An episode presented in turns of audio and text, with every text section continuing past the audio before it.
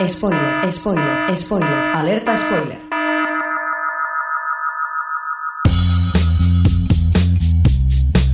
Bienvenidos a O Podcast, el podcast de la cultura audiovisual.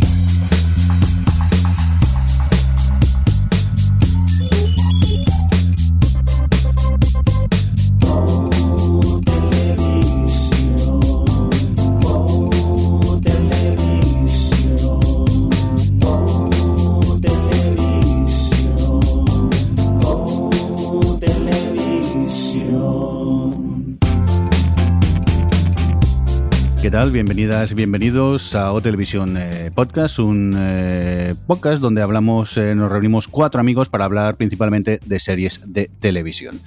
Eh, aunque hoy, tristemente, solo somos tres los amigos que nos hemos podido reunir. Adri, ¿qué pasa? ¿Cómo estás? Hola, muy bien, muy contenta de que estemos aquí para hablar de esto. Ay, ay, ay, ay, ay, ay, ay. Eh, Alex, ¿qué pasa? ¿Cómo estás? Bien, con ganas de hablar de los anillos del poder. Uy, perdón, de poder. Uy, spoiler, ya, ya he hecho Pronto spoiler. empieza siendo inaccurate.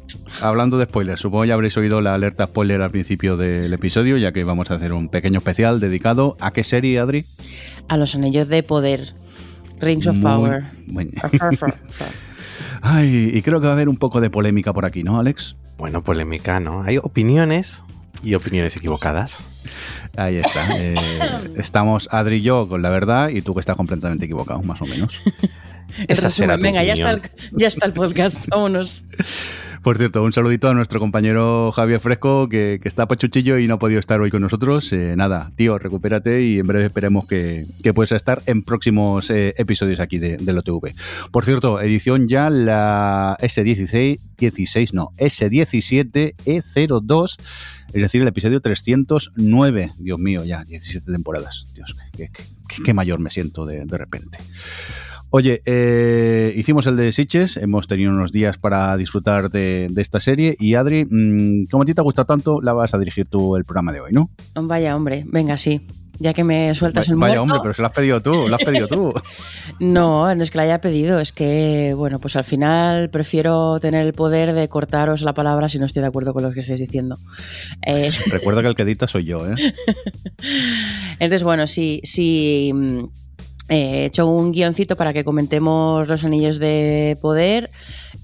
Vamos a, mm, a comentar un poco la temporada más bien por tramas, un poco como hacíamos con en su momento con eh, con Westworld o con Juego de Tronos, cuando al final tienes tantas tramas paralelas, pues al final eh, creo que, es la forma en la que, mejor podemos afrontar un poco el hablar cómo han llevado la temporada. Vamos a hacer como dos bloques grandes, lo digo así para que todo el mundo esté estemos en la misma página. El bloque pre-Mordor y el bloque post-Mordor, que es básicamente todo el desenlace de la temporada. Em, y lo que ha dicho Jordi, con spoilers a tope. Yo también a lo mejor meto alguna cosa de los libros o comentarios, o sea, como un poco, obviamente, de, mm, de dónde viene un poco todo esto, pero evitaré contar spoilers de lo que creo que puede venir porque, porque eh, conozco la historia de los personajes, pero, pero que no voy a spoilear por ahí, no os preocupéis, eh, porque sé cosas. pero bueno, la verdad es que luego eh, pueden hacer lo que les dé la gana. Porque una de las cosas que, que quería contar, que no sé si so- yo no era consciente, porque de que luego lo comentaré, bueno, lo comentaremos en el especial que hagamos de, de spoiler de la Casa del Dragón, pero ¿Cómo? eh, ¿Otro especial? otro especial, otro especial. Estamos, venimos que lo, que lo tiramos. Pero un amigo nos contó el otro día, que yo no lo sabía, bueno, a lo mejor Alex tú sí que lo sabías, que la- el libro en que está basado La Casa del Dragón es un libro muy de como si fuera un libro de historia. Y Sí. mm, en realidad eh, las- los apéndices del Señor de los Anillos, que es la, el como la publicación en la que estaba basada o que tienen los derechos la gente que ha hecho eh, los anillos de poder, también es como si fuera un libro de historia. O sea, no hay, eh, no hay una, caracter, o sea, una caracterización, una caracterización sí, de, porque te cuentan cómo eran los perfiles de esos personajes y un poco qué les movía y todo esto, pero no hay una, no hay nada más allá de lo básico, no hay un relato de, de historias o de acontecimientos, o sea, es todo como si fuera pues eso, un libro de historia de, de, los acontecimientos para cuando acabas de leer la, El Señor de los Anillos, la trilogía de la, en la que está basada las pelis de Peter Jackson, pues justo en los te cuentan un poco de dónde vienen todos esos personajes que tú has visto, pues eso, la segunda edad, y que era, pues eh, creo que lo contamos en su momento cuando hacíamos las noticias de, que venía la serie de Señor de los Anillos, eh, eran los derechos que compraron y, era, y es la época de Tolkien en la que tenían más libertad para... Eh, para inventarse cosas o para jugar un poco con las tramas sin eh, traicionar demasiado el material original de Tolkien, que es lo que la gente que, vamos, la familia de Tolkien y los que tienen los derechos no quieren.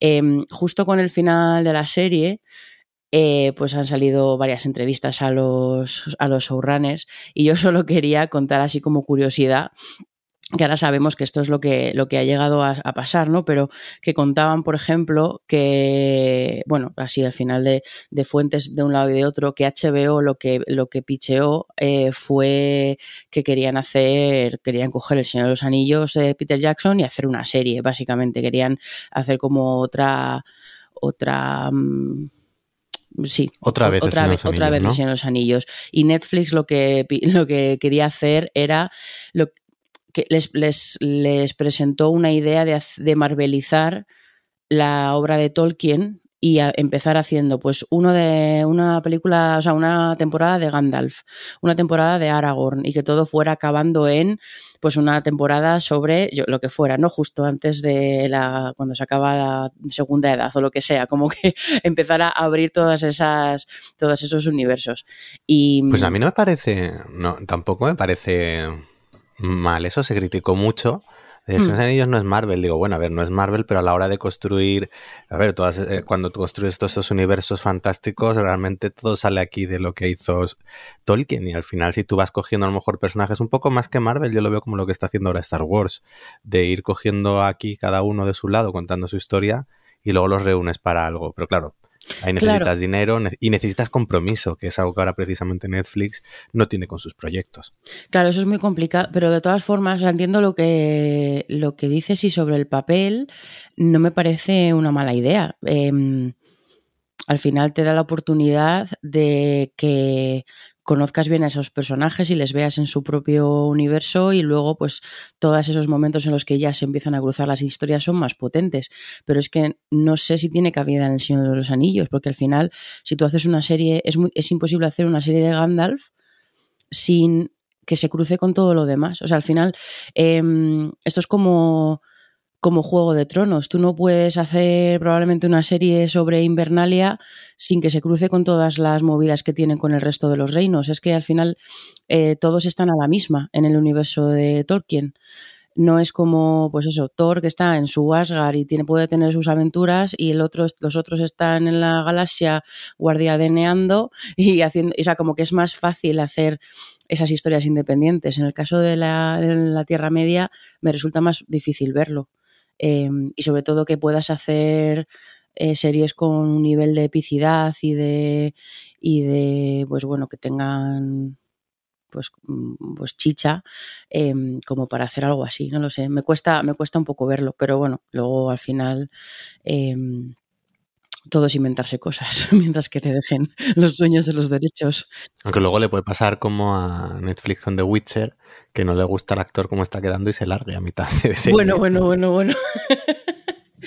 es que además, eh, joder, es, me parece para Netflix, me parece un horror, ¿eh? Que de repente se te, se te marche tu cara de tu, de tu serie principal, vamos, de, de, uno de tus IPs que mejor ha funcionado. Oye, eh, de, dejar de, mezclar, de mezclar fantasías que me pierdo. Dejemos a The Witcher y vamos a por el Señor de los Anillos, por favor. perdón, Hombre. perdón. Tienes toda la razón. Eh, Nada, bueno, pues vamos a pasar. Yo antes un poquito como por terminar los preludios. Eh, no sé si queréis. Yo, me suena que Alex te apetecía a ti comentar el tema del backlash, porque una cosa que pasó cuando empezaron a con el marketing de la serie, empezaron a sacar pósters y, y, personajes y demás, eh, que se vio. Bueno, para empezar, ¿qué es el backlash? Disculpar. Perdón, bueno, el, eh, los haters, los haters que de repente. El backlash es cuando cuando algo que tiene mucha expectativa de repente genera una respuesta negativa eh, muy fuerte. O sea, lo, los ofendiditos, vale, muy bien. Sí, la gente, efectivamente, la gente que se ofendió, porque en este caso eh, sí que son los ofendiditos, en otros casos el backlash es otra cosa, ¿no? Pero, pero porque, bueno, pues había mucha diversidad em, racial, sobre todo es lo que más les molestaba en, el casting de, la serie. A ver, volvemos un poco a, las polémicas que ya hemos visto últimamente de cómo es, de toda esta gente que dice, ay, lo woke ha llegado a ahora al Señor de los Anillos o a Juego de la Casa del Dragón igual pasó. Es decir, en el momento en que hay algo de diversidad, esta gente que no está acostumbrada a verla y solo a verse representados ellos, pues ya les parece vamos, les parece algo terrible y que resulta que en un mundo de fantasía puede haber Balrogs, pero no puede haber un elfo negro. Entonces, pues e, es el, el, absurdo eh, de intentar justificar el racismo ya de, de, una forma, bueno, el racismo y el machismo, porque también salieron las críticas hacia el personaje de Galadriel, de cómo podía ser una general con ese físico, cómo podía, es decir, al final es lo de siempre, es decir, en el momento que hay algo de diversidad y gente que no está acostumbrada a ella y que, que querría quedarse en ese status quo, pues de repente les molesta que haya que haya algo diferente o que se hayan metido, pues. A ver, a mí me hacía, lo que sí me hacía mucha gracia de reconocer era todos los tweets que salían, por ejemplo, cuando vemos aquí a los elfos, bueno, peludos, pelosos, como se llamen, que hay más diversidad y tal. Y luego recuerdo que leí un tuit que decía, oye, pero si luego ves el Señor de los Anillos y ahí son todos blancos, aquí ha debido pasar algo grave entre esta época y luego la, la comunidad del anillo. Deben tener una historia negra los hobbits que no nos han contado. Pero no, más, allá de eso, es, verdad que es eso. Al final es la, gente ofendida por, por, ver representada diversidad, por que es fantasía, que sí, obviamente, canónicamente también se ha, se ha representado, eh, pues eso, todo todas las personas de raza blanca y demás, quizás en parte porque también, oye, cuando se ideó era eso, pero el mundo va cambiando y, se puede representar más cosas y estamos hablando de un mundo de fantasía. En el momento que tú estás haciendo un documental, pero aquí estás hablando de la Tierra Media que no existe y al igual que pues los elfos viven miles de años, ¿cuál es el problema de que haya diferentes etnias dentro de los elfos?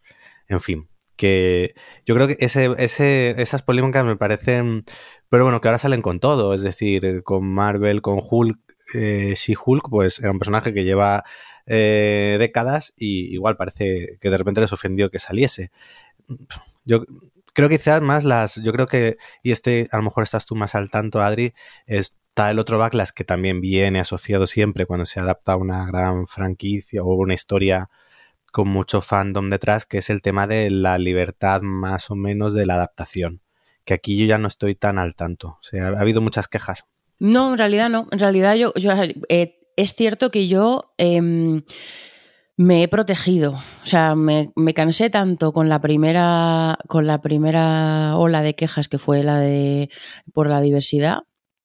Que, he intentado vivir también porque como además me ha pillado con los festivales y todo eso, la he visto un poquito a mi rollo y a mi tiempo y me ha librado de, del mundo de los fans tóxicos y al final me hice como un pequeña, una pequeña burbujita en la que leía literalmente a las tres personas que encontré en Twitter que, no estaban, no verían la serie solo para encontrar las diferencias con el material original, o sea, porque es, es, un, es una obsesión, la obsesión del talifán de me has, comi, me has cambiado una coma. Y como yo soy diametralmente lo opuesto a eso, pues he intentado huir de ello. No, o sea, me, consta que lo ha habido entre los, entre los fans más duros, como los, como lo hubo cuando, cuando las películas de, Peter Jackson, pero, pero bueno, em, quiero decir, me da, me da un poco igual, porque Em, al final lo que importa es, es eh, qué propósito tienen los cambios y hablaremos de algunas cosas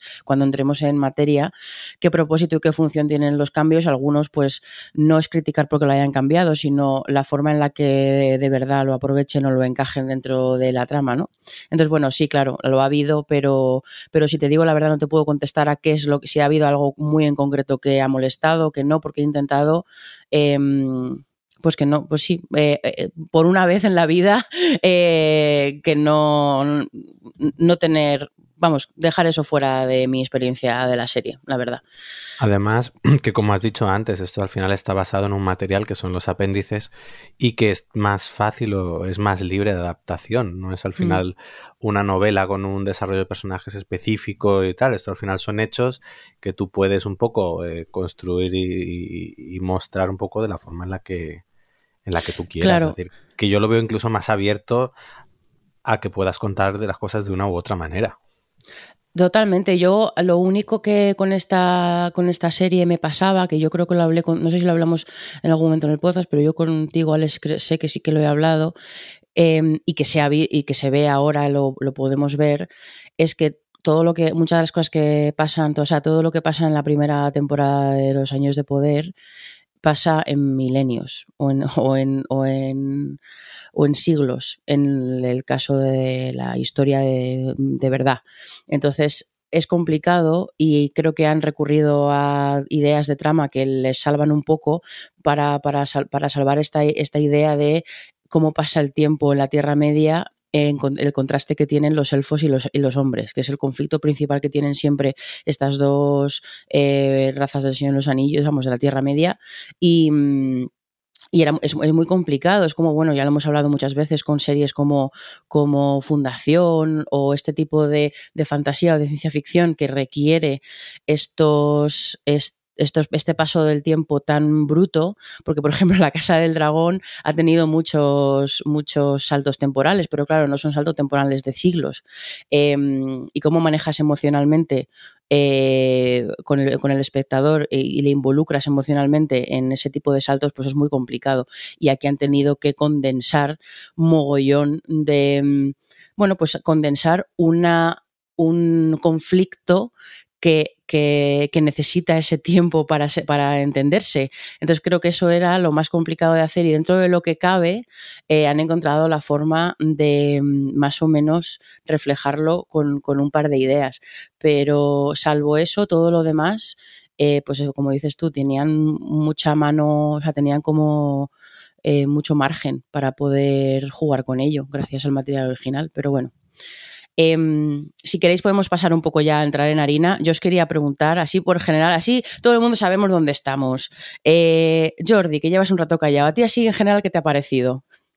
La, temporada. A mí me ha encantado. Yo me he pasado bomba viendo la, serie. He disfrutado muchísimo. Era mi momento de, relax, de, dejarme llevar, de entrar en la Tierra Media, disfrutar de esos pedazos paisajes que se ven en la serie y sobre todo la trama también me, me ha fascinado, me ha encantado. O sea que para mí, un, una nota así normalica, un no y medio le voy a poner. ¡Ostras! Eh, ¿Y tú, Alex? Que la disfruta mucho yo. yo mm, diría lo típico esto de... es muy bonita de ver. Eh, más allá de eso, eh, realmente era una serie en la que yo le puse todas las ganas. en ningún momento iba ya digo, ni mirando cómo estaba adaptada, ni si era fiel, ni tal, sino yo iba, porque a ver, yo me, encantan las películas del Señor de los Anillos, me he leído los libros varias veces, es decir, que me gusta el universo y además yo, al igual que Adri, con las adaptaciones, siempre estoy abierto a que, a, que lo hagas de la mejor manera que sea para adaptarlo como serie, aunque se te separe del material original. Pero no, no, no, no no conseguía, yo lo ponía todo y no conseguía entrar, no, los personajes no me atrapaban, más allá a lo mejor de Galadriel, el resto no conseguían, eh, no conseguía involucrarme con ellos y al final en una serie eh, más de estas, eh, los personajes son el pilar en torno a lo que, pues oye, emocionalmente es el viaje que, que, hacen ellos. Y el viaje de casi todos me daba completo y absolutamente igual. Entonces, sumado a que los episodios eran de 70 minutos, pues sí, yo creo que también era un poco mi serie de relax, porque te lo ponías y te ibas quedando así como dormidico mientras la veías. Esto ha sido para hacer daño. No, bueno, no, no, me llegaba a dormir, pero, pero no, eh, es decir, para mí ha sido decepcionante en el sentido de que no he conseguido involucrarme emocionalmente en lo que me contaban. Los personajes creo que no tenían ni, ni por escritura ni por interpretación, porque creo que han sido las dos cosas, eh, no conseguían llegarme. Entonces, al final, y luego ha habido tramas que han dado muchas vueltas y tal, que bueno, ya entraremos en eso, pero en general lo mío ha sido decepción, decepción y sobre todo, y me daba mucha rabia, que además no, no, no entrar. Yo lo he puesto todo y me he visto todos los capítulos y, ahí intentaba, y cuando parecía que sí, pero luego no, pero bueno, oye, aquí yo me alegro que a Adri sí le haya gustado porque era la que más ganas le tenía esto. ¿Te ha gustado Adri o no? Es claro, yo he llorado, eh, me he, Pero aplaudido. explícalo bien por qué te ha gustado. me he levantado y he cogido, he, o sea, me, he visto los capítulos abrazada a cojines. Eh, me ha gustado mucho. Eso no quiere decir que le haya visto, que de, o sea, porque creo que puedes disfrutar de una cosa muchísimo eh, y al mismo tiempo verle los fallos que tiene. Y le he visto fallos, le he visto fallos y, y, y sobre todo esos fallos que durante la, sobre todo los dos tercios de la temporada, pues bueno, no me, no me los, los dejaba ir porque estaba disfrutando mucho los episodios, pero eh, han desembocado en un desenlace que, bueno, pues ha sido víctima de todas esas cosas que han ido acumulando y, y me ha dado pena, sobre todo a mí lo que me ha pasado es que me ha dado pena, porque es que todos los miembros estaban ahí, pero yo mi, mi, conclusión final, así como general que hago de la, de la temporada y de por qué ha sido como ha sido, es que me da la sensación de que a los dos creadores estos, a los dos showrunners, que no hemos dicho nada, pero bueno, como ya hemos hablado bastante, no sé, os pregunto a vosotros, porque como ya hemos hablado bastante en los Anillos antes de que se estrenara, quiénes eran los showrunners, todo eso tampoco vamos a entrar en ese rollo, pero bueno, que, que ellos dos no habían hecho nunca nada, y no, pero bueno, eran muy fans de, de, Tolkien y se sabe, vamos, de estos fans mmm, increíble, o sea, que, que, vamos, que cuando fueron a conocer a los de a los del Tolkien State les hablaban en, en élfico para impresionarles, o sea, que es... ¿Y los otros qué dices? ¿Qué, qué dice niño? eh, creo que... El friki este que ha venido aquí. Suéltame el brazo, niño. ¿Qué dicen? ¿Qué habla este? Por favor, el traductor. Eh, creo que han tenido un problema de eh, separarse, de no acabar de separarse del material. Entonces, claro, yo cuando he ido hablando de la serie con Alex, por ejemplo, a mí me pasa que es que yo la estoy viendo y yo relleno mucho los huecos de los personajes, de lo que, de los, de las conflictos que pueden tener de, y creo que, que, les ha podido pasar esto, o sea que creo que hay cosas que, que yo veo que están en la serie, pero que, mm, que en el fondo las veo porque, porque tengo más contexto, pero no porque hayan sabido transmitirlas de verdad. Y transmitir, por ejemplo, yo que sé, el personaje de Elnil, que era uno de los que yo más ganas tenía de ver, eh, a mí me ha gustado mucho, pero me ha, es un personaje que en realidad en la serie, eh, siendo sincera, es bastante eh, blanada. O sea, tiene como cuatro detallitos y cuatro momentos y cuatro diálogos que de repente es como este es el ending que yo quería, pero todo lo de alrededor no está como para que Alex, que poniendo el ejemplo de lo que decía antes, se sienta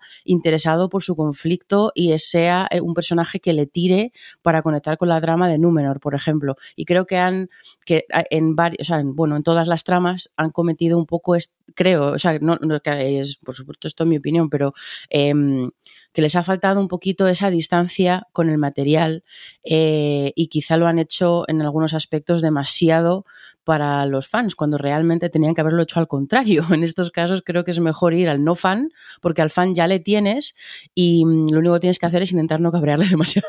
pero, pero, pero aparte de ahí, o sea, creo que al revés funciona, o sea, tienen muchas más posibilidades de, de hacerlo bien, porque al final el fan también eh, funciona como cualquier espectador, ¿no? Que eh, necesitas todos estos conflictos, informaciones y demás para tener ese factor enganche. Entonces, eso es lo que, lo que me ha dado la sensación, pero claro, yo lo he disfrutado mucho porque para cada secuencia me parecía um, como la vida y ha habido momentos, o sea, de repente ver reflejados en pantalla cosas que, pues bueno, cierto, ciertos momentos o cosas como muy míticas del universo de Tolkien, pues para mí ha sido toda una experiencia religiosa, la verdad. Así que... Yo creo que comparando, yo, sé que no, no, son comparables a nivel de historia, Juego, Juego de Tronos, no La Casa del Dragón, Juego de Tronos y El Señor de los Anillos. Creo que Juego de Tronos hizo muy bien una cosa, que fue introducir una serie de fantasía eh, y todo su universo poco a poco y hacerlo a través de un par de personajes que luego ibas extendiendo a muchos más y la gente se iba enganchando a más, pero tú cuando empezabas a ver Juego de Tronos te enganchabas a Tyrion y a lo mejor te enganchabas a, a, Jon, a Jon Snow y, y, y, alguno más y esos eran los que te iban guiando y luego poco a poco el universo se iba expandiendo a tu alrededor. Y entonces y entrabas dentro de todo lo que era, podemos llamarle, pues eso, todo, todo, pues la parte más de fantasía y todo lo que te iban contando, poco a poco. Yo creo que en cambio, en los anillos juega, lo, lo, juega al revés. Es decir, te entra de golpe con, mira, este universo inmenso que tenemos, repleto de historia y de, siglos de antigüedad y de ciudades y de tal.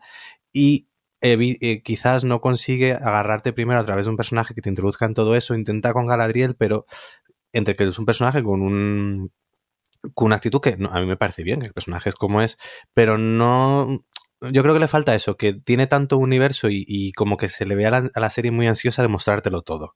Y de mira todo lo que tenemos, tenemos estas ciudades, tenemos es, todo esto, que se pierde un poco en lo grande al final también. Hmm. Entonces yo, yo creo que tenían que haber empezado un poco más de lo pequeño a lo grande. Sí, sí, estoy de acuerdo, porque mm, porque ya por entrar un poco en cosas concretas y, y, así sigo con el ejemplo que ponía, si tú quieres contar eh, todo lo de Númenor, por ejemplo, que al final el Númenor eh, va a haber un juego de tronos ahí bastante potente, pero si tú quieres contar eso y quieres, porque Númenor...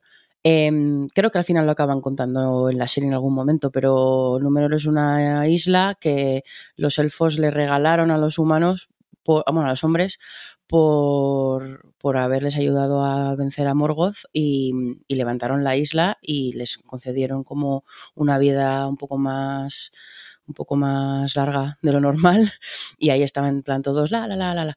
Y, y pero es claro ese conflicto el, el, personaje de Lendi bueno ya lo habéis visto cuando llega Galadriel de repente te das cuenta de que eh, políticamente ahora mismo en Númenor pues son un poquito antielfos.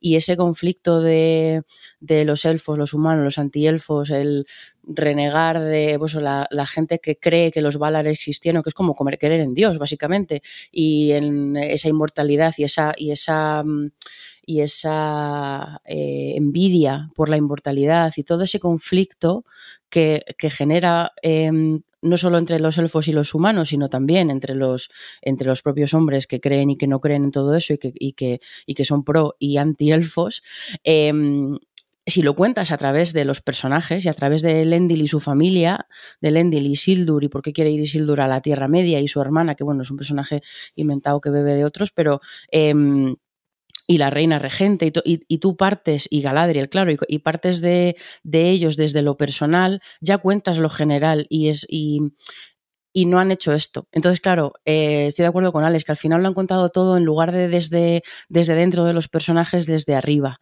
Y, y claro, pues así eh, es, es, más difícil conectar con la trama y es más difícil, eh, pues bueno, pues que te importe, que te importen ciertos personajes o que comprendas mejor sus conflictos o lo que sea, ¿no? Eh, pero bueno, mm, así como, o sea, dicho todo esto, eh, a mí me ha, gustado mucho la serie. Yo si, quiero, si queréis podemos empezar porque, por, por Galadriel, ya que estamos con ello que tú has dicho, Alex.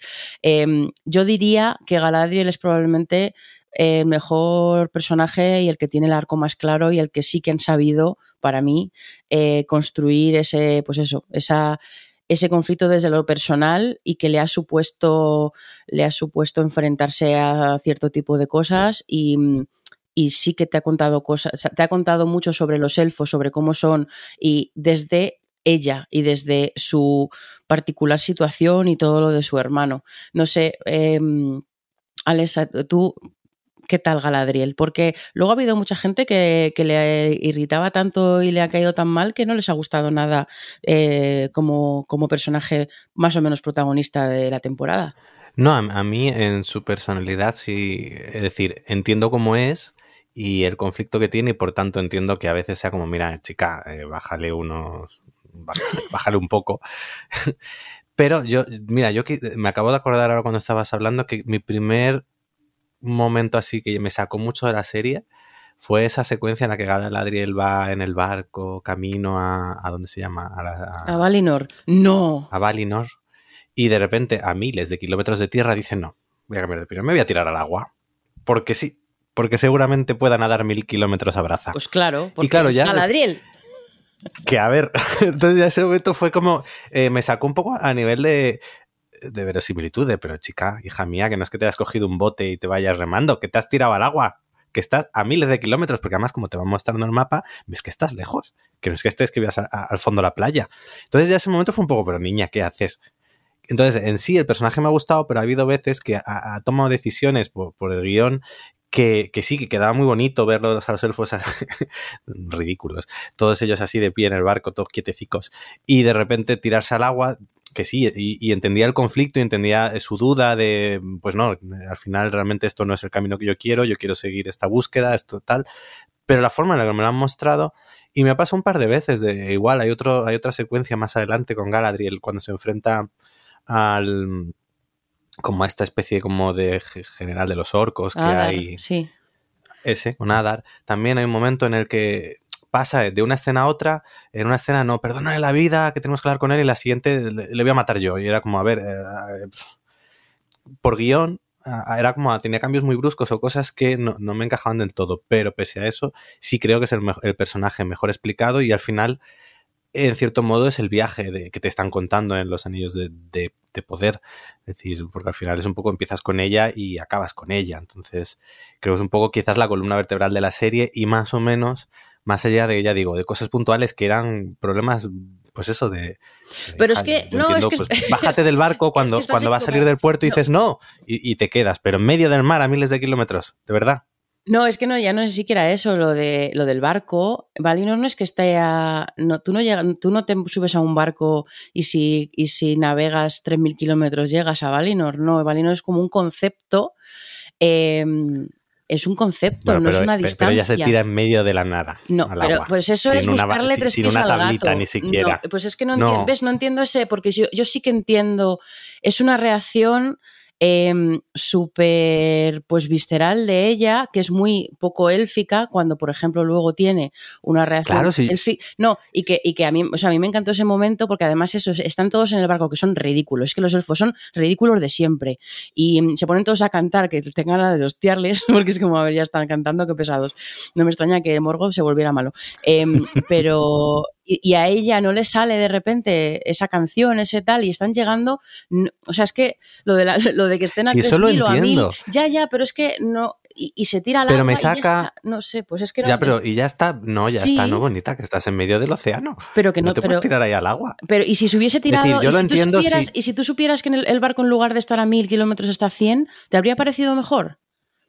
Igual de mal, me refiero, pero Igual si acaba mal, de salir de no- es puerto, que no yo qué sé, y has visto, no sé, es decir, yo entiendo la reacción, es decir, si tú lo que me quieres explicar es que ella dice, mira, no quiero esto, me voy a suicidar y me voy a tirar al agua. Pues bien, lo entiendo. Pero te tiras al agua en medio de la nada, que no puedes llegar nadando a ningún lado. No, ella me sabe, refiero bueno, es que que, lo que no entiendo, Mm. lo que me sacó fue la forma en la que está contado eso, porque yo entiendo el conflicto y entiendo la situación y me, y me- me parecía potente la forma en la que va. Pero de repente era como, ajá, ¿y ahora? ¿Estás en el agua? ¿Y qué?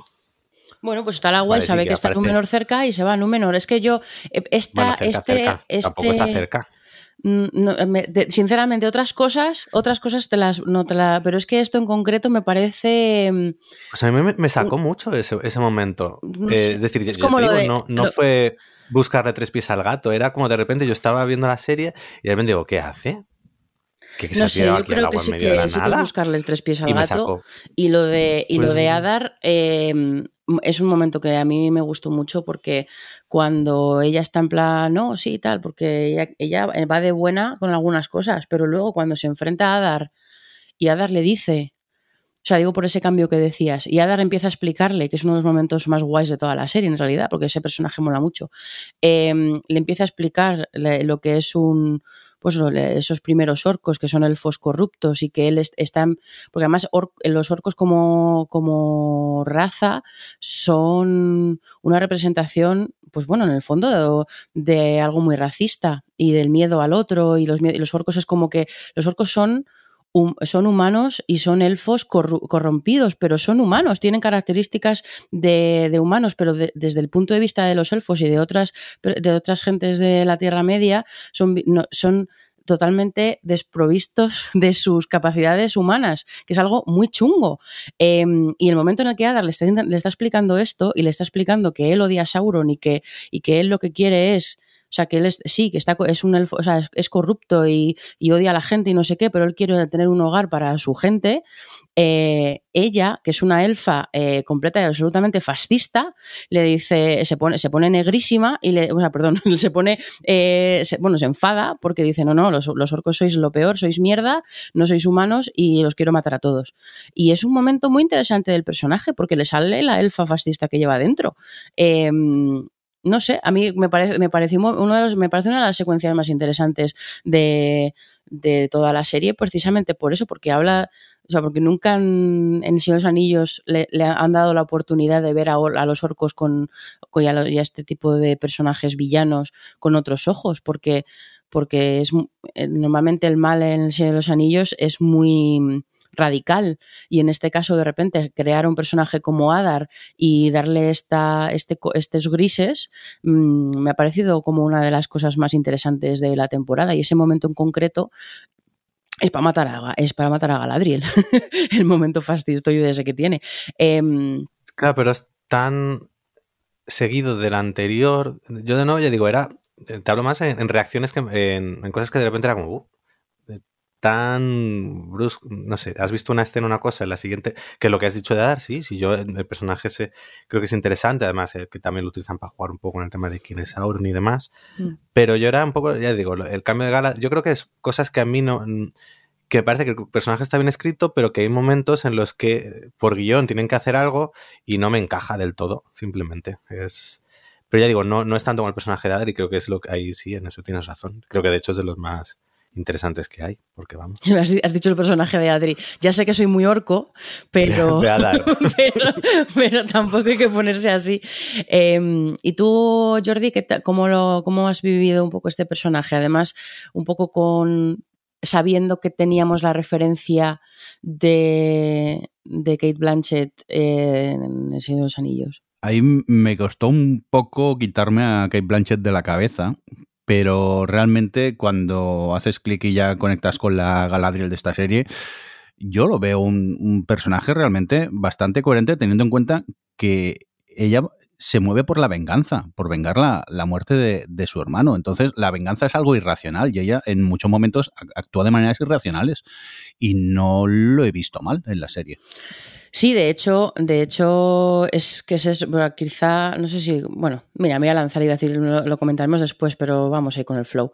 Em, de hecho, de toda la trama de Sauron y la, la revelación de quién es Sauron y todo eso, lo que funciona bien es precisamente eso, es que ella se ha movido, estaba tan cegada por su venganza y estaba tan cegada por, por ese odio a los orcos y a todo, que bueno, que lo entiendo, y a toda la gente que, que ha perdido durante la guerra y todo eso, todo ese dolor, eh, y más en alguien que, que, es, que, es, vamos, que su gente se supone que es inmortal, pues le ha cegado de ver a, que, que, la estaban manipulando y que estaban jugando con ella eh, la propia persona, a la que, bueno, la persona, la propia eh, antagonista al que ella estaba buscando.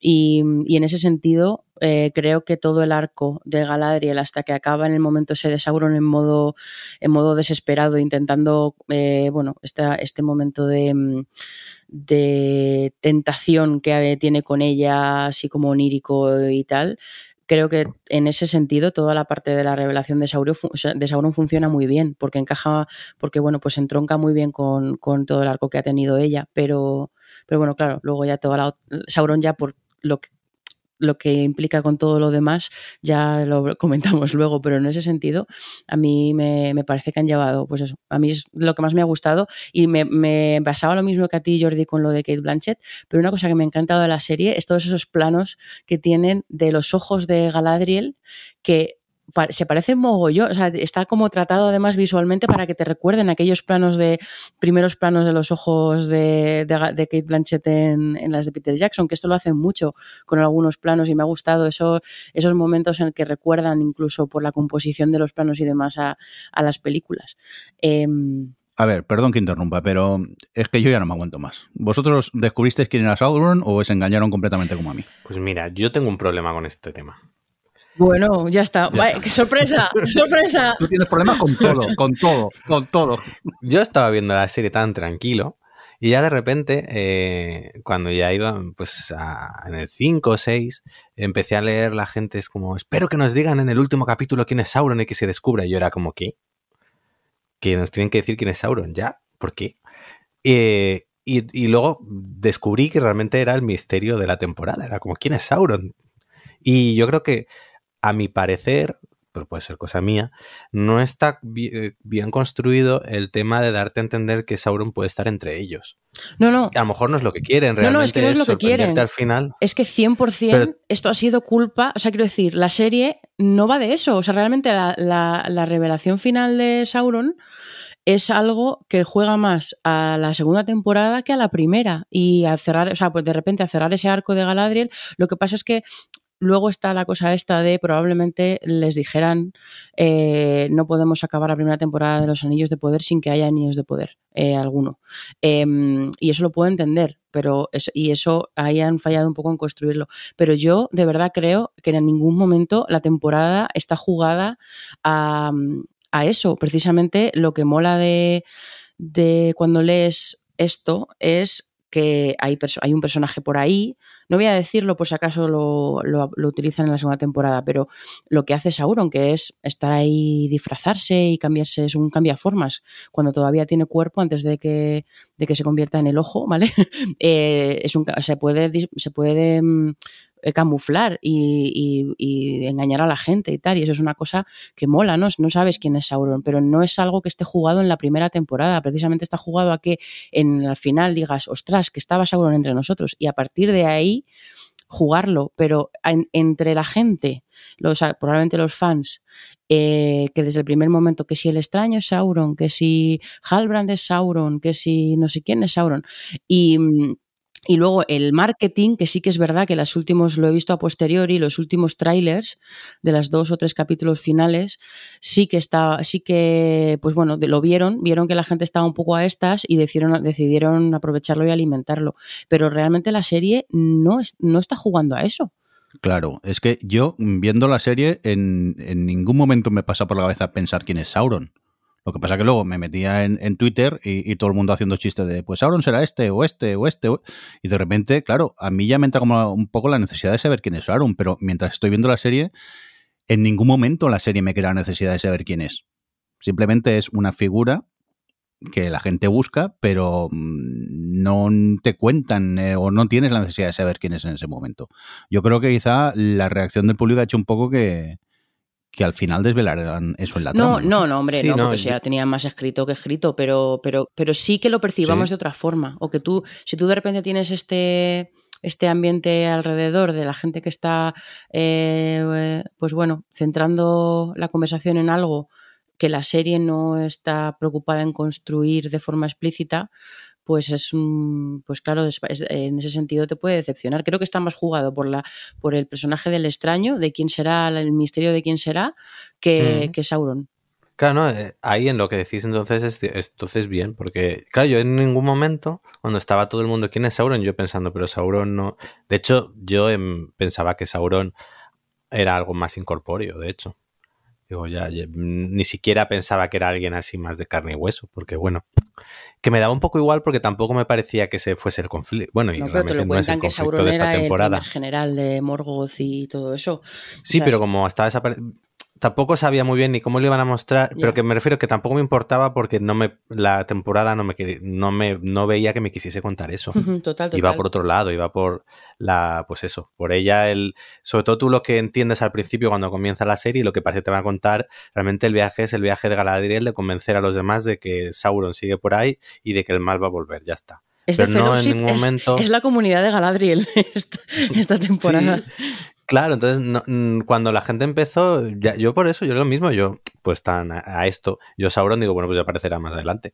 Y la gente empezó, ¿quién es Sauron? Yo, ¿pero quién de qué? Entonces, es verdad que la, al final, eh, cuando te lo revelan, es como, ah, mira, este es Sauron. Eh, no sé, no me... Como yo no iba a eso, o me, me da eso me da más o igual, pues, mm, pues vale, bien. Me parece que al menos encaja con lo que me han contado y no es la típica esta cosa que se sacan de la manga y dices, anda ya. Y al menos sí tiene sentido dentro de lo que me has contado de Halbrand. Maravilloso el meme que corría por, por Twitter de en el que quién es Sauron y salía Matt Smith de, de la Casa del Dragón. Bueno, a mí es que eso yo reconozco que me pasa un poquito, que yo estaba viendo como ambas eran a la vez y decía, ¿este escudo? ¿De qué casa anda, era? anda, anda. ¿De los Lannister o, o- o de los de Númenor? Porque había algunos que tenían soles y digo, esto no era la casa, la de Oberyn de los Martel. Era un poco lioso eso. Bueno, pues em, Gala- o sea, una de las otra de las tramas así más importantes que además tienen que ver mucho con Galadriel es todo el tema de Númenor, que tengo que deciros que casi, o sea, que, que lloré cuando llegan a Númenor. Eh, me parece que está recreada la ciudad, que, que flipas. La verdad es que bonito, en general toda la recreación de pues eso de, de ambientes de ciudades de me recuerdo otra vez a pues eso a, a las de Peter Jackson y al cuidado que ponen con todo todas las armaduras todas las cuando cuando Galadriel va a la biblioteca em, y está lleno de detallitos y de guiños, pero aunque, aunque sea, no lo digo porque reconozca que estaba Narsil en la pared ni nada de eso, sino porque se ve de que, como de verdad, como un sitio vivo, no como, pues bueno, como el Hobbit, que era todo un poco desastroso, em, pero que otra vez, pues bueno, pues como que han representado súper bien ese universo rico, que al final es también mola mucho de ver la fantasía, ¿no? De ver todas estas, todos estos espacios y todos estos lugares así con tanto detallito y tan, tan particulares.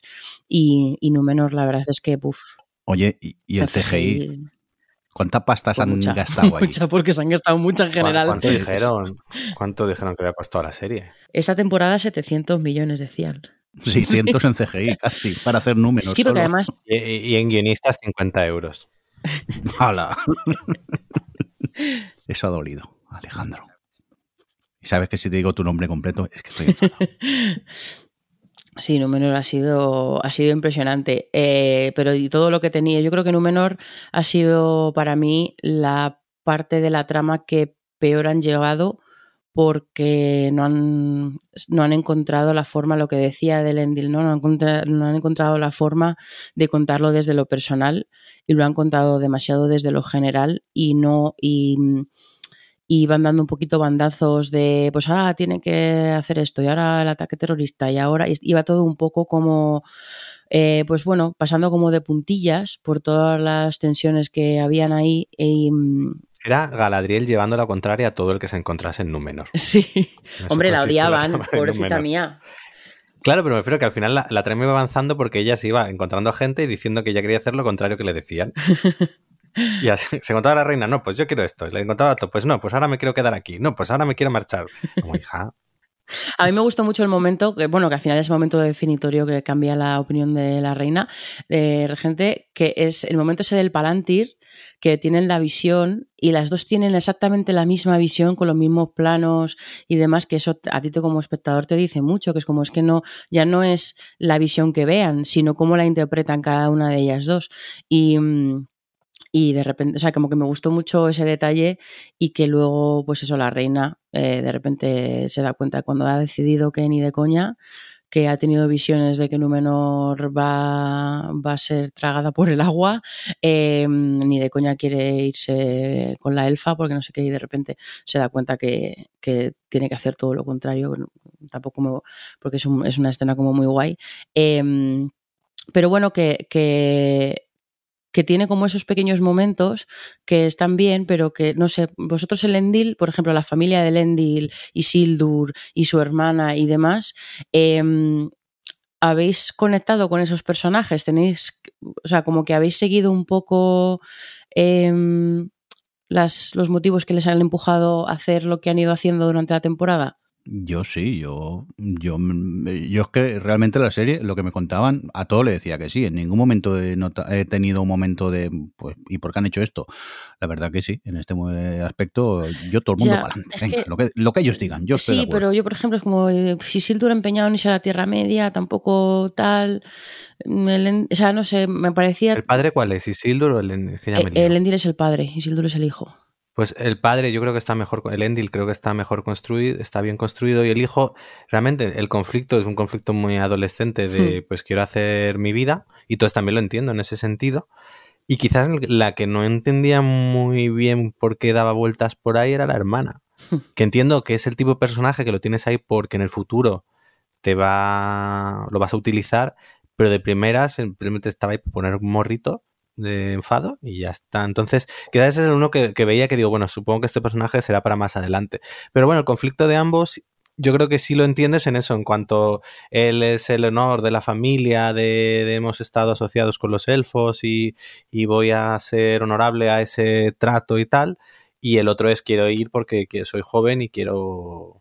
Lo que pasa es que el actor que hace del, chaval joven, pues bueno, pues es que como pasa con muchos en esta serie, me hacen muy flojitos y faltos de carisma, entonces al final Ah, pues te dan, pues vale, bien, entiendo lo que, lo que me estás contando, pero tampoco es que esté apostando por ti, tu viaje a, y tu independencia, que te, te mayor yendo a la Tierra Media.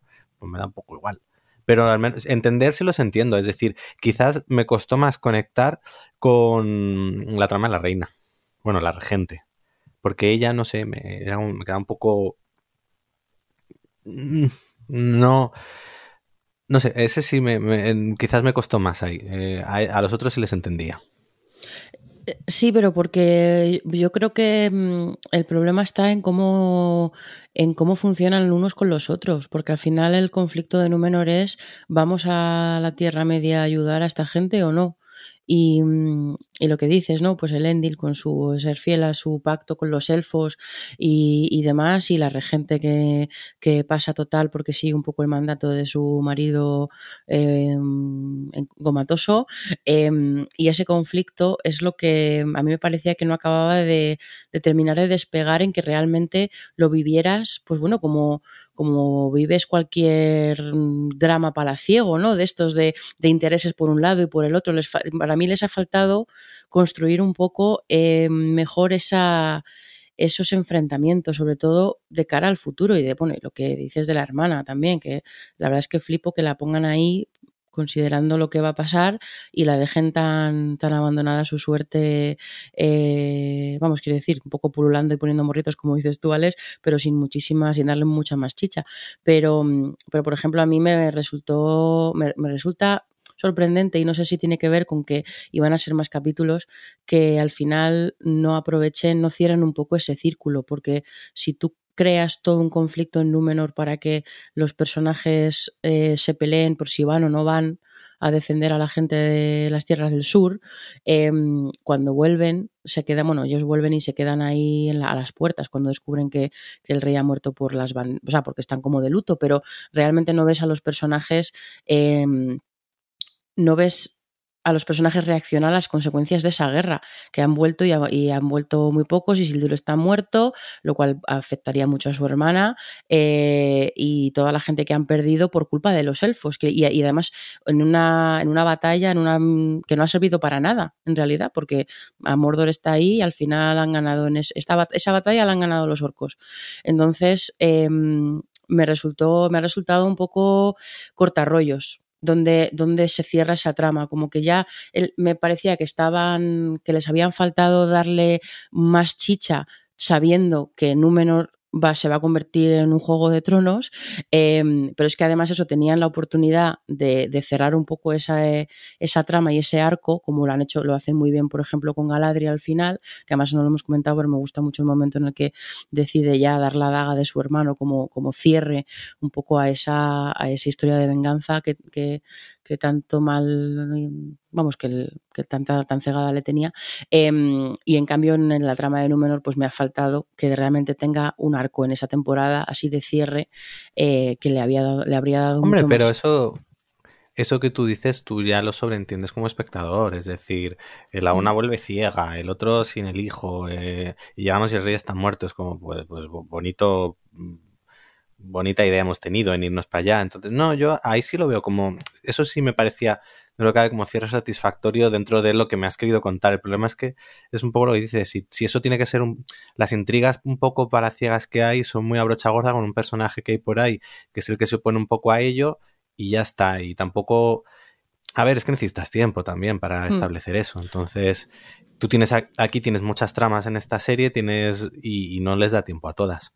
Entonces Claro. yo creo que esa no, no está bien, porque además en números no solo tienes esa trampa la ciega, tienes a Galadriel dando vueltas por ahí, al Halbrand aprendiendo a, a- a, um, pues eso, ser un herrero, a, sí, tiene muchas cosas y al final las toquetean todas un poquito, pero no... Y al final yo creo que, y no era cosa mía, mm, si yo al menos sí leía a la gente como quejarse mucho con la trama de Númenor de que como que se había quedado muy parada la serie ahí. Cuando realmente dices, no, aquí tienen que ocurrir cosas, pero no, no me las sabes contar bien. Yo creo que he sido un poquillo el problema. Sí, más está, más, está contada más chapucera. No sé, yo creo que yo, ahí has dicho una cosa que, que no habíamos comentado hasta ahora y es que eh, sí que es verdad que han- han- hay demasiados personajes. Hay demasiados personajes y demasiadas tramas que quieren abrir y claro, al final todas son, son, esas son muy víctimas de eso al final porque... Porque, bueno, pues eso, pues eh, sobre todo cuando llega al final y tienes que resolver un poco todo, eh, no has tenido tiempo suficiente para desarrollar bien todos los frentes y no funcionan tan bien las cosas como sobre el papel podrían funcionar, eh, que luego, luego comentamos cuando hablemos del extraño. Pero bueno, no sé si, si queréis, ya aprovechando que estábamos con Númenor, vam- eh, si queréis comentamos la trama, pues como están enlazadas, la trama de, mm, de las Tierras del Sur. Porque es la trama que por un lado más interesante me parecía sobre el papel, pero la que más me ha frustrado por culpa de sus protagonistas. Porque es que, de verdad, yo no estoy tan de acuerdo con Alex, me parece que todos los personajes están bastante bien eh, y me gusta cómo, cómo presentan sus personajes y demás. Pero la trama del, de, las, bueno, de los Southlands, entre el Arondir este, el elfo, y la, la chavala de la que está enamorado, que es. mm, y el hijo, es que esos tres. es- eh, Es, que les quería. me- me- O sea, entre la falta de carisma y, y el. no, o sea, bueno, sí, es que era pura falta de carisma. Me interesaba menos mil. Me interesaba muchísimo esa trama, pero cero y ellos. que era tan cliché, es decir, puede ser más cliché el elfo y la humana. Sí. Eh, Me refiero a que, que ni siquiera tampoco, y tampoco había química ni nada, era como sí, Pero cero, así cero. como un poquito enamoraditos. Era como, pues si no me aporta nada, pues no me lo pongas así, simplemente esta mujer, eh, madre soltera, pues oye, eh, las cosas de la madre soltera en una tierra media, pues yo ya entiendo ese conflicto. No, es que además. No me metas el enamoramiento con el elfo que no lleva nada. Y luego el elfo, pues hijo, cógeme algún mínimo de carisma, un poquito de gracia. Que ya sé que los elfos son unos estirados, pero si aquí quieres poner a alguien un poquito héroe, ahí no sé. Bueno, esto ya es apreciación personal, porque Carlos, yo la veía con Carlos y Carlos estaba cada vez que se decía, y mi duque, porque se parecía al duque de, de Bridgerton. Entonces, eh, eh, pero vamos, que, que eh, va sin sal, ¿no? Sí, sí. Y eso que la trama no estaba mal. De hecho, también que- tenía muchos visos de, de ser muy interesante y tiene conflictos muy interesantes. Bueno, te dejo hablar a ti, pero que sí, que es- tiene cosas muy interesantes, pero que ellos. la- Claro, la claro, es que la trama mola un montón. O sea, realmente tenemos que pensar que esa, esa, toda esa gente de, los, de las tierras del sur y Arondir está ahí, esos elfos que están ahí, sobre todo al principio, que luego se piran, en plan, ah, ya se ha acabado la guerra, vámonos. Em, eh, hay, esa gente, mucha de esa gente se, ali- se, se alió con Morgoth y esa gente ha estado luchando eh, del lado de los malos y de repente, pues bueno, pues tienen ahí y, mm, y, y- y empiezan a notar eso que vuelve, que está pasando algo raro y que vuelve a como a surgir aparentemente el mal y llegan los orcos. Y qué están haciendo los orcos cavando esa zanja gigantesca, Em, toda esa y bueno y vivir en el conflicto que tú sabes, bueno no sé si, pero una pregunta, vosotros em, os solíais que eso era Mor- eh, Mordor? No, Yo no. no, no, no, para nada. Tú sí. Eh, claro, bueno, yo, o sea, yo lo sabía, claro. O sea, es que es, es distinto, yo lo veo Ah, un bueno. poco distinto, pero, pero, pero bueno, eso, que, que, que tienes ahí como ese, ese, ese caldo y tienes ahí eso- ese grupo de, de hombres, que y digo hombres como en general, ¿eh? hombres y mujeres, eh, humanos, em, que, que algunos, pues eso, algunos está, estuvieron est- probablemente de acuerdo con unirse a la gente chunga y otros no, y ese conflicto que tienes ahí puede molar un montón, pero de repente está eso liderado por gente, por, por, por una señora que no hay quien se la crea cuando dice ¡vamos a la guerra! Eh, y tienen el momento este de no Ya, ¿verdad? Sí, sí, sí, es como es una pena, porque lo que es el conflicto en sí, cuando de repente hay un grupo que se decide ir al otro lado y unirse a Adar, y cuando, en el momento, eso sí que no me lo esperaba y me encantó, el momento ese de la batalla que la ganan y que se dan cuenta que estaban peleando no contra los orcos, sino contra su gente. Eh, es, joder, estás, al final las guerras hacen eso, las guerras eh, ponen a familias en contra y eso es el, el, o sea, el caldo que tenían con esa trama. Pero es que eso que está tan, está liderada por, por, gente tan pan sin sal que, que, es un poco bajona. Pero bueno, yo reconozco que el momento de Adar este, cuando está, y de Adar, de, de Arondir, cuando está secuestrado por los orcos y, y ahí está escaramuza y tal, y le pide perdón al árbol. cámara lenta, como si fuese Zack Snyder rodando eso. Pero que ya estamos. Eh, si estos, estos es los Anillos, los elfos hacen de snowboard y, y, hace, bueno, Galadriel hace esas cosas, esas piruetas que hace cuando, cuando está en el, en el caballo y los elfos son así, son, son muy de sacarse la chorra peleando. Vamos, que les gusta presumir mientras van dando hostias. Claro, un poquito de, un poquito de, de epicidad, así fantástica. No, yo, yo, creo que en eso es, lo que dice. Si hubiese habido un casting distinto, eh, a mí me parece la parte más interesante de la serie, realmente. Porque también me parece interesante y también la que más pozo dramático tiene, de, porque tú no sabes que eso es Mordor y de repente ver cómo se convierte en Mordor. Y luego creo que tiene también, es el centro de, para mí, el mejor capítulo que ha tenido la serie que si hubiese tenido dos protagonistas realmente potentes habría sido la leche. Porque ya, pero bueno, que aún así es, eh, yo creo que es el mejor capítulo, toda esa batalla que hay ahí, desde cómo comienza con todo lo de la torre y, todo demás, está muy bien llevado, pero, pero es eso, yo, a mí era como, vale, yo tengo que ir con ellos dos, pero ellos dos, pues vale. Y encima el hijo ahí dando por saco.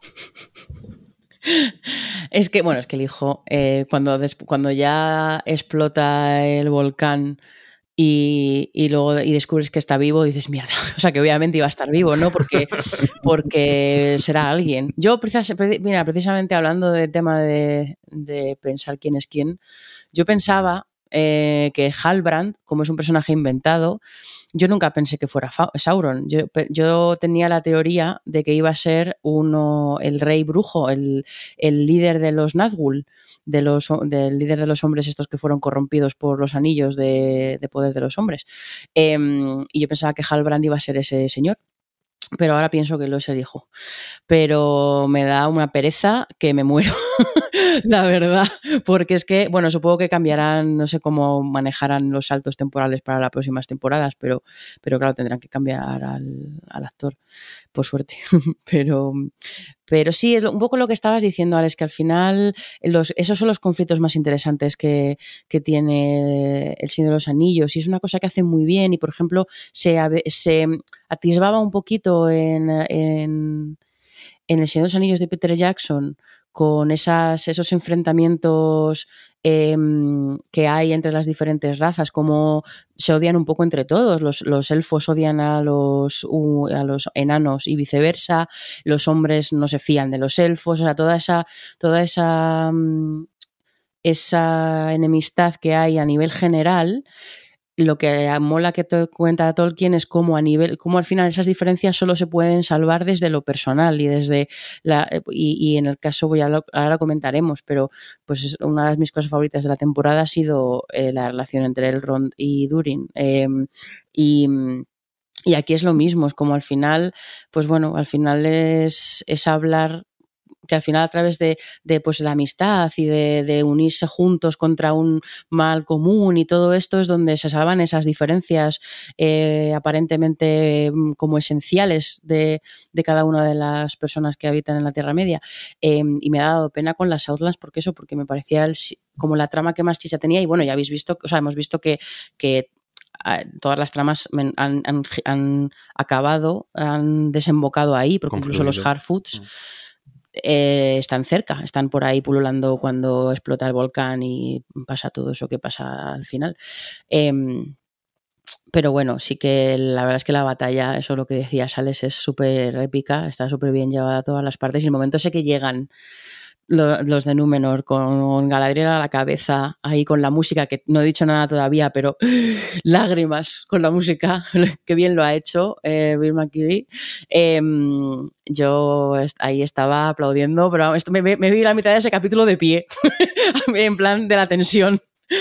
Que era un poco eh, vibes de eh, Juego de Tronos sexta temporada o séptima, con Daenerys llegando en tres segundos de. Ah, bueno, sí. rey. Sí, sí, sí. Vamos, una está en el barco y la otra ya estará ahí. Pero que bueno, que eso yo lo compro, ¿eh? eso me da igual. Pero que me hizo gracia, me acordé de eso. Pero bueno, yo, y, y no- ya lo hemos comentado antes, así que no lo, no lo vuelvo a mencionar, pero a mí Adar, o sea, como villano de la temporada más obvio, em, y todo lo que te cuentan de él y la relación que tiene con los orcos y, todo lo que, o sea, me ha parecido, me ha parecido los personajes más interesantes em, de, la temporada. Me da pena porque, porque tiene como dos capítulos en los que exploran súper bien su, pues bueno, eh, a su personaje y luego se queda un poquito desaparecido. A ver qué, a ver qué lugar tiene en la segunda temporada después de saber que, Sauron, sea, sabiendo que están, que tienen esa enemistad, a ver qué hacen con eso. Pero eh, no- me daría pena si perdiéramos a ese personaje. Me, me sorprendía un montón la, la ternura y la delicadeza que tenía a veces con algunas cosas. Está muy chulo el personaje y da repeluco el, a, a- la vez. Es que está, el actor se lo ocurra mucho. La verdad que es un personaje muy chulo. Sí, aquí es de en los, mira, lo que decía Alex, es de los, yo creo que es de los actores que más carisma le saben dar a su personaje, con diferencia. Es como, ya solo con cómo, con su rictus o con cómo se expresa, te cuenta un montón del personaje y hace, hace mucho con eso. Venga, que, que- venga más cosas Venga, que nos, enre- que enredamos. Eh, vamos a ver, estoy esperando, eh, Alejandro, los, los pelosos. Venga, Pues mira, podemos hacer una cosa. Podríamos haber quitado toda esta trama y haber dedicado más a algo importante. hay una parte de mí mi opinión. hay una parte de mí que cree que habría sido mejor. Lo que pasa es. ¿Verdad? por- claro, porque yo entiendo. A ver, yo entiendo que estén, porque tú el Señor de los Anillos son los hobbits, entonces obviamente, simplemente por, por lo que es la marca, tienen que estar, pero No, y es, tienen que estar porque la esencia de todas las o sea, el- el- la in- esa inocencia, esa Claro. vivir al margen de todas las cosas grandes que están pasando en la vida y todo eso, y esa llamada a la aventura, es como una parte muy esencial de, lo, de Tolkien en realidad. Es una de las tramas más puras Tolkienianas que tiene la serie, pero es cierto que... mm, que podían haber, o sea, yo creo que se podían, podían haber reducido un poco. Lo que pasa es que, que o sea, lo pienso en favor de que tuviesen tenido tiempo para contar mejor las otras. Pero en puridad, como, dirían los abogados de mi equipo, es que eh, me hace mucha gracia lo de en puridad. En puridad, a mí me gustaba la trama y me parecía, me parecía súper curioso ver, ver estos proto-hobbits y cómo viven y el hecho de eso de que sean nómana- nómadas y toda esta cosa de no queda nadie atrás. O sea, tiene como en esencia mm, me gustaba, pero sí que es cierto que viendo por dónde a dónde iba la trama, si hubiesen eh, concentrado un poco en lo que importaba, que era la relación, o sea, la, la- la chavalilla y la relación con, con el mago, em, pues habrían ganado un poquito de tiempo para contar mejor las otras. Pero a mí en sí misma sí que me gustó. ¿A ti qué te pareció, Jordi? ¿Te gustaban los pelosos? ¿O te ponía nerviosa como Eh, mucha gente? No, no, no. Os, os doy un poco la, la razón que a mí me gustaban, pero que quizá eh, ha, tardado, o sea, los han metido demasiado tiempo, que quizá me podías haber contado lo que decías tú, Adri. Eh, lo mismo eh, en, en menos tiempo y entonces aprovechar eso para contar otras cosas de, otras tramas. Pues me parecía que al final era un poco repetitivo el, tema de- del señor que se han encontrado y, y ahora vamos para aquí, ahora vamos para allá abrevia, hombre, y pásate ya al penúltimo capítulo y, y será más divertido. Pero yo lo he llevado bien y también me sorprendió descubrir que no eran hobbits, que son pelosos. Eso, que vi un vídeo de las actrices que lo explicaban, que una cosa eran los hobbits y la otra eran los, los pelosos. Ah, sí. Y me dejó un poco son- picuet, porque yo pensaba que eran directamente No, hobbits. son una, son otra línea, son unos proto-hobbits, pero son otra como línea genealógica, o no sé. No sé, yo pensaba que eran hobbits hippies y ya está, que iban por el No monte. son, son pre-hobbits. Luego cuando se Ah. hagan sedentarios y eso, pues... Pero bueno, que están dentro de la misma, no sé cómo decirlo. Pero bueno, a mí sí que me ha gustado, me gustaba el personaje de la chavala y todo el misterio así que ha habido, sobre todo porque me gustaba mucho el, pues eso, el mago, ya podemos decir el mago porque sabemos lo que es, pero mm, porque creo que está muy bien contada esa pelea que tiene él, o como ese poder contenido que no, sabe controlar y no entender muy bien si es, eh, o sea, solo sabía, o sea, como mostrar que, lo poderoso que es, pero el que no tiene control sobre su poder y no saber si es bueno o es malo, y lo bien que lo hace el actor. Em, me ha gustado mucho seguir a ese personaje, porque además no se me daba como esa ternura, pero al mismo tiempo ese miedo. Em, me ha gustado mucho eso, pero me ha dado pena porque al final cuando llega todo el rollo este del, final con las místicas y que le dicen que es Sauron y, demás, en sí mismo... Y el otro, ah, vale, pues lo soy, venga, va. No, pero, pero, o sea, a mí lo que es ese arco también me ha parecido de los que están mejor contados. Quizá lo de las místicas, em, entiendo, o sea, creo que es pues no los no sé, no se me hace. ¿Qué son las místicas? Las tres señoras esas, las señoras del culto ah, las albinas esas. Sí.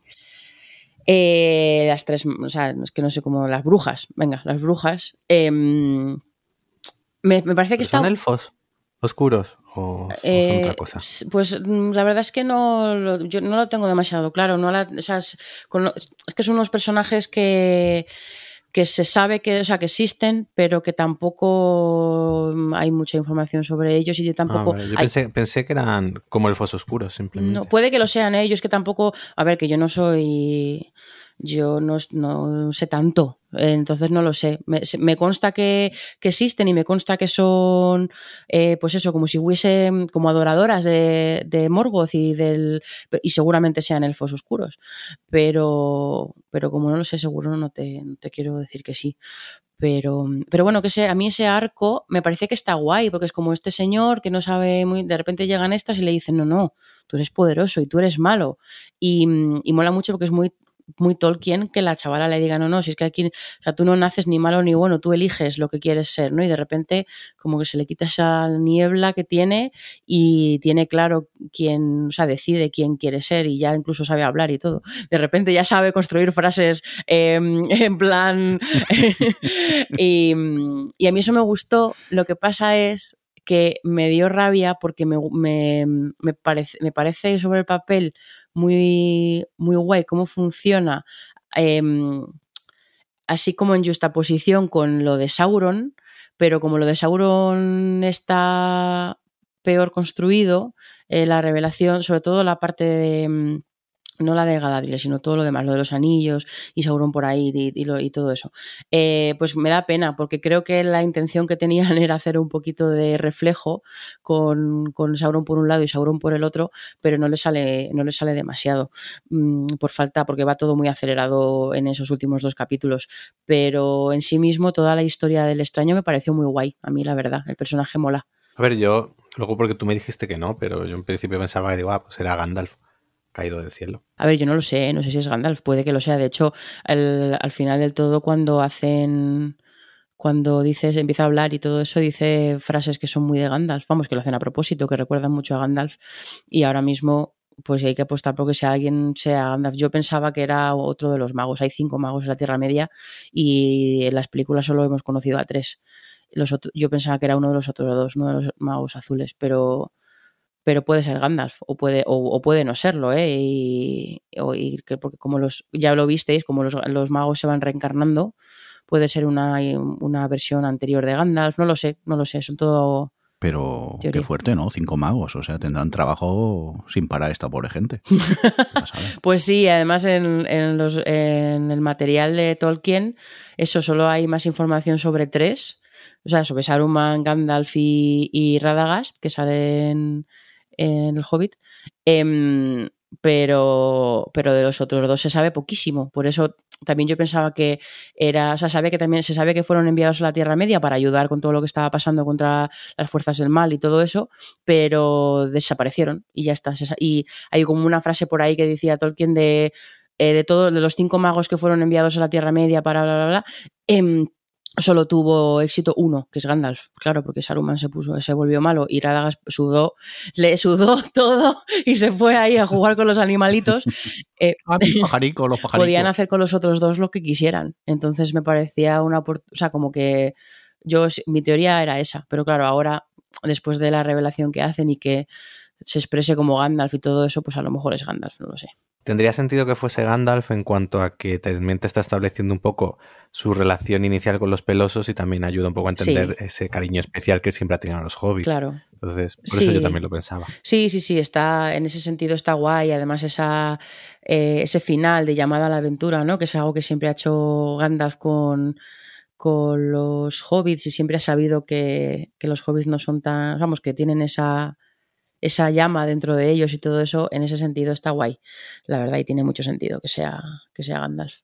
Y luego yo sé que hay gente que no le gusta disfrutar de la vida, pero me hizo tan feliz cuando se ponen a cantar que, sé, que, que sé que la gente se salta las canciones de cuando lee Tolkien y le da rabia que los elfos canten, pero a mí es que me parece tan bonito y la canción esa que, que cantan sobre emigrar Es bonita. es muy bonita, jope. A mí no me gustan los libros, que los libros cuando se ponen a cantar y son páginas de canciones las salto. Pero aquí en la serie está bien. Venga, ¿qué más? Eh, ¿Qué que más? si Venga. no tenéis nada más que comentar de los pelosos, eh, nos vamos a la última sí trama grande que nos queda, que es la de Elrond y los enanos. Que, mm, que yo, para mí, de los primeros dos episodios, que el primero. O sea, el segundo episodio ya fue el que, el que más me gustó cuando, de, cuando, cuando estrenaron la serie y, y- y, pues bueno, pues eso era todo el arranque del universo. De repente, eh, la que más me gustaba era esa porque, bueno, pues tenía estas cosas que estamos hablando, ¿no? Dos personajes con mucho carisma eh, y contarte, pues eso, una enemistad, una situación, eh, un conflicto y un montón de cosas desde dos, desde dos personas concretas y la relación que tienen. Y me han gustado mucho todo el rato. La verdad, ellos dos me han dado la vida cada vez que salían. Me gustaban muchísimo sus conversaciones. Además, eran de los diálogos que mejor escritos estaban y que menos funcionales o sea, me, me resultaban eh, y cómo han ido construyendo toda esa trama me ha parecido mm, su- muy guay, la verdad. No sé, vosotros que... mm, que, La que- cueva. la, La la cueva, Bueno, bueno, bueno, Dios, es que venga, venga, otro- dinero ahí, bueno, bueno, eh, lágrimas, lágrimas reales. Bueno, es que de hecho, cuando de repente en el capítulo 2 cortan al mapa y te, y te pone que van a ir a cazar Doom, me dio, me dio un vuelco al corazón de solo, solo de anticipar que iba a Khazad Dûm en su, en su momento de pleno esplendor. Porque para, el que no lo, a lo mejor, bueno, supongo que ya vista la serie entera, está, está clarísimo, clarísimo. Pero cuando baja Elrond y cruza ese puente, que es el puente en el que muere Gandalf en, la comunidad del anillo, era- y, solo de anticipar ver Dûm en su pleno apogeo, y era como "Ah", y de repente cuando sale, cuando entra casi me da algo casi me da algo porque creo que son eso mis dos escenarios favoritos Khazad Dûm y, y, y, Nu- y Númenor pero es que lo de Khazad Dûm es una cosa brutal Es que está muy, está muy bien hecho. Es, visualmente es, eh, es, es la hostia. Yo no sabía lo del puente, sabía que era la cueva en la que entraba el Señor de los Anillos, pero no sabía que justo esa era el puente de donde Gandalf se caía un poco. se caía un poco Sí, sí, o sea, es como, es, es parte de, o sea, yo es entrar en Moria, pero llega un punto en el cuando llegan a Khazad Dûm es un poco, además lo que te están contando aquí, no sé si te acuerdas, cuando la comunidad del anillo te cuentan que, que bueno, te hablan del Balrog, que los que los que salen en la temporada esta, que, que los enanos se pusieron, se volvieron demasiado codiciosos y cavaron demasiado hondo y en esta temporada te, te de hecho el rey Durin, o sea, el padre de, del príncipe Durin te te dice que, o sea, es- o sea, como que expresa el peligro de querer minar el mithril, porque sabe que, pues eso, pues porque, porque, porque es peligroso y de repente ahí se ve que, que es muy inestable la, esa cueva y todo eso, eh, y es la zona esa en la que entran, que hay como pues todos estas grandes, bueno, pues eso, como que, como que enlazan un poco esos dos universos de que tú has visto en la película, las consecuencias de haber querido eh, pues minar el mithril y, y aquí estás viendo un poco el nacimiento de todo eso. Eh, lo que pasa es que sí que es verdad que te digo que lo del mithril se lo han inventado, lo de los poderes mágicos del mithril se lo han inventado, pero es una de esas cosas que a las que me refería al principio, que a mí me ha parecido muy inteligente de mm, de, de repente querer condensar algo que tendrías que contar en muchos milenios, que es este, esta cosa de que los elfos en la Tierra Media son inmortales, pero, pero se van apagando y eventualmente, o sea, y, en algún momento eh, no acabarán, o sea, como no muriendo, pero como que acabarán siendo como de, languideciendo. Eh, sí, languideciendo y no ya no serán corpóreos y serán como estarán vagando para siempre en la Tierra Media mm, muy mal. Entonces, de repente inventarte el Mithril como algo que le dé urgencia al miedo que tienen los elfos eh, a que esto esté pasando, pues me parece, me pareció que está bien traído, la verdad. Eh, y, así unías un poco la, la, trama de los enanos con, con, toda la trama de los elfos, que al final lo que te, al final la trama o sea, el, como el núcleo de la trama es que quieren construir esta forja especial super chachi y necesitan ayuda de los, de los enanos y luego pues la forja ya, sabe, ya habéis visto para lo que es. Eh, pero eso a mí esa me ha parecido como yo creo porque es la es más contenida esa trama y ha funcionado muy bien y, y, la han llevado muy bien esos dos personajes reales. ¿Cómo, ¿Qué te ha parecido este universo? Pues me ha gustado. Dentro de lo que te cuentan, yo creo que es lo que has dicho antes, son las conversaciones quizás más interesantes, con más mejor llevadas, porque te, son capaces aquí bien de, de, mezclarte la mitología de lo que hay con las relaciones personales de ellos e incluso hablarte de algo como es eso, el, lo que es la, el, la, diferencia del paso del tiempo entre unos y otros, hmm. eh, lo que también implica una amistad, las formas en las que... Es decir, creo que es lo mejor, lo mejor escrito porque es donde son capaces de manejar más niveles a la vez hmm. dentro de una misma secuencia, Total. que es algo que falta mucho en el resto, donde estuvo mucho a brocha gorda. Entonces, a mí me, me gustó. Y luego, pues el, el el enano pues está, está muy bien, la mujer, no sé, quizás yo creo que es lo mejor, lo que mejor está llevado de la serie, dentro de todas las tramas. Yo solo le pongo una pega y es lo del Balrog, porque me parece completamente absolutamente gratuito. Bueno, pero el Balrog está para el tráiler. Claro, ¿no? claro, está para, le han dicho, tienes que sacar un Balrog para que lo podamos poner en el tráiler. Eh, es como lo del Palantir del final, con la, es como un, hay que poner, hay que dejar finales así lustrosos para, para que podamos usar eh, las imágenes para el tráiler. Pero bueno, si queréis podemos ya ir cerrando un poco el, pues eso, todo este repaso a las tramas con el final final, porque al final todo el tema del Mithril y de los enanos acaba en, bueno, pues en la forja de los anillos de, de poder de los elfos. Y aquí es donde está probablemente mi mayor crítica a la temporada, que es, bueno, ¿os, acord ¿os, acordáis de cuando hablábamos de la octava temporada de Juego de Tronos que decías, madre mía, les han faltado tres capítulos para contar esto bien? O sea, lo que es la esencia de lo que quieren contar está guay, pero en la ejecución sí. le falta espacio, pues eh, esa sensación 100% con, con, los últimos dos episodios, sobre todo el último episodio de la serie. Todo muy atropellado, ¿no? Sí, súper atropellado de repente, porque además es como, es una pena porque tienes ahí, o sea, que Lebrimbor, que es el, el, la gente que llama a la señora, eh, eh, la señora Herrero que hay en, en los elfos que quiere hacer los anillos, eh, es un personaje muy importante, o sea, es el forjador de los anillos de poder y si tú quieres mostrar un poco, ya vale que has contado con Galadriel, eh, la parte de, Sauron, eh, bueno, no corrompiendo, engañando a la gente, pero pero joder, es un no personaje prácticamente que de repente al final,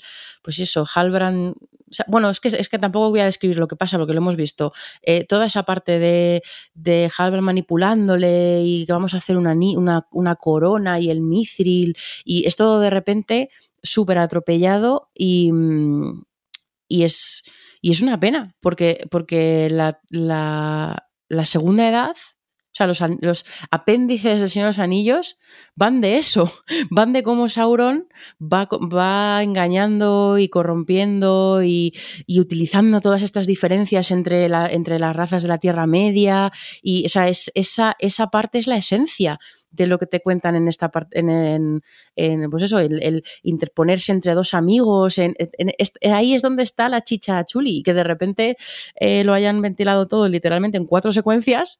Eh, es como. Es, es- era un- es- fue un poco anticlimático. A ver, yo es que el penúltimo episodio me aburrí como una ostra. No. Así que Expulsado del podcast. sí, sí, no, es- eso es verdad. Yo creo que fue el más aburrido para mí. Y luego al final, pues vale, bien, pero era como pum pam pum, no sé, no. Yo es que ya llegó un punto que ya la estaba acabando porque había que hacer el podcast. Entonces no estaba involucrado en la revelación de, de Sauron, pues bien, vale, bien. Eh, que han forjado unos anillos, pues vale, bien, pero no sé, no, yo ya aquí ya la serie me había perdido un poco. Me duele genuinamente esto. que mi amigo Alejandro. Es que una amistad de tantos años que se rompa ahora por esto, ya ves qué tontería, ¿no? No, la amistad, la amistad, ya- ya lo dicen Elrond, Elro- Elrond y Durin. La amistad va de perdonar a Alex por estar equivocado.